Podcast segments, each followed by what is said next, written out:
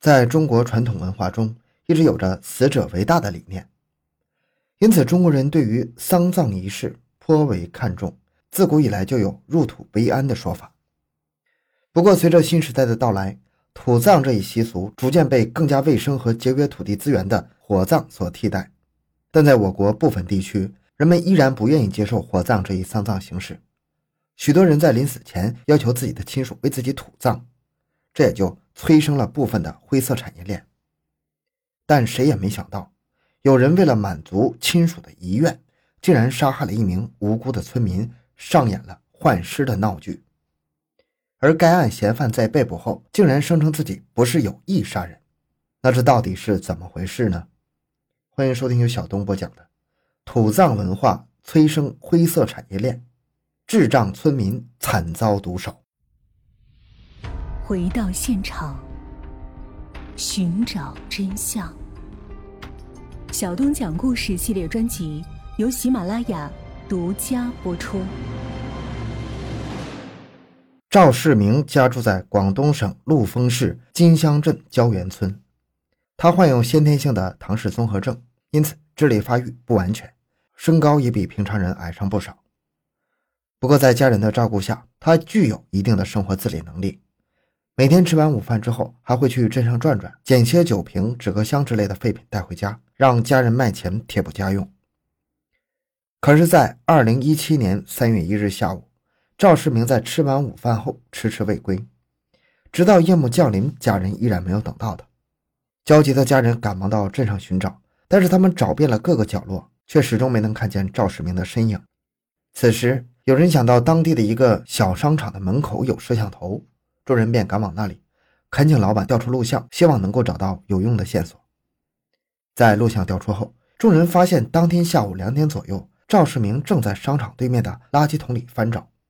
此时，一辆白色面包车在其身边停下，一位陌生男子从车上走下来，把赵世明拖上了面包车，之后扬长而去。赵世明的家人见状，赶忙报了警。警方根据视频中的车牌号等信息进行了跟踪调查，他们发现。该车在离开金乡镇之后，开到了碣石镇的霞泊村。警方又根据登记信息锁定了犯罪嫌疑人黄松斌，并火速赶往其住处。在警方到来的时候，黄松斌十分意外。他本来以为自己抓走的只是一名流浪汉，不会引起警方的重视。如今面对警察，他也只好将当天的所作所为和盘托出。原来，当天下午，黄松斌正在街上开车闲逛。他当时为了一桩生意需要抓个人，他看到了翻找垃圾箱的赵世明之后，观察一阵子，觉得这个人是个傻子，又在翻垃圾桶，应该是个没有家的流浪汉，便下车用连哄带骗的方式把赵世明拉上了车。之后，他把车开到了碣石镇，在路上特地找了一个小卖部买了几瓶红米酒，回到车里，他就把酒摆在了赵世明的面前。赵世明还以为黄松斌给自己酒喝是好意呀。再加上他也没有防备之心，便接连几瓶把酒全都喝下了。很快不胜酒力，醉得不省人事。见到赵世明醉倒之后，黄松斌便将车开到了霞泊山的山脚下，从树林里拖出了一口事先准备好的棺材，然后把赵世明搬了进去。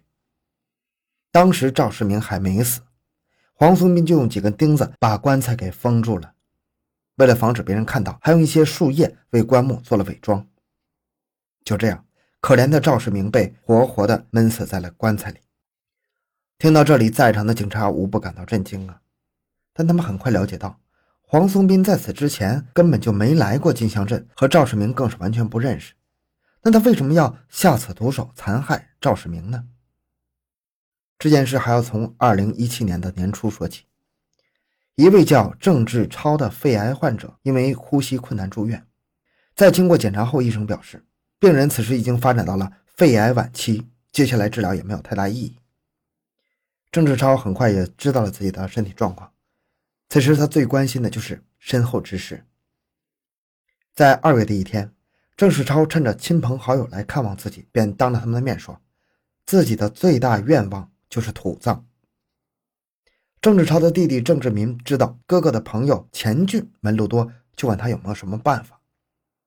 钱俊经过询问之后，联系到了一个叫刘长贵的人，该人表示包在他身上，并向郑志民索要了十万七千元的处理费用。为了满足哥哥的遗愿，郑志民爽快地答应了。当时这个黄松斌就是刘长贵的属下，他专门负责帮助刘长贵运送尸体，每次收费两百元。这次刘长贵找到黄松斌，问他能不能找到合适的尸源，说有一个人想要调包，并许诺给他九万元的高昂报酬。面对如此重金，黄松斌动起了歪心思。在联系了许多人无果之后，黄松斌便想杀死一个无辜的人，来顶替郑志超的尸体去火化。三月一日下午，黄松斌驾车在海边公路寻找目标，然后他就发现了受害人赵世明。在案发后的第二天，郑志超的家人接到了刘长贵的通知，示意他们可以开始为郑志超出殡了。于是，郑志超的棺材从其家中启程，并一路去到了两伙人约定的调包地点。在送走了送葬队伍之后，装有赵世明的棺材也被黄松斌等人运了过来。之后，他们找了一个四下无人的地点，把二人的尸体互换了。郑志超的尸体最后被搬上了面包车，偷偷的运回了郑家。很快。郑志民便带着赵世明的尸体去到了附近的殡仪馆，并办理了相应的火化手续。在赵世明被火化之后，其骨灰被之后赶来的黄松斌领走，然后偷偷放在了碣石镇百姓墓园旁的一个棚子里。管理人员看到之后，便将其与其他的无主尸骨一同下葬在墓园的角落之处。与此同时，郑志超的尸体则被运往其生前事先拜托风水先生寻找的墓穴处。几名工人将郑志超的棺材小心地安放了进去，便匆匆离开了。至此，事件的来龙去脉已经被完全弄清楚了。当地丧葬服务业中的潜藏的灰色产业链，令警方十分震惊啊！而黄松斌等人为了钱财不惜杀害无辜者的做法，更是令人不寒而栗。在审讯结束后，警方将材料进行了整理，并向当地法院提起了公诉。但黄松斌此时对自己的罪行依然不知悔改，他还希望在法庭上进行最后一搏。黄松斌于二零一九年十月十日被拘留，于同年十一月十六日被正式批捕。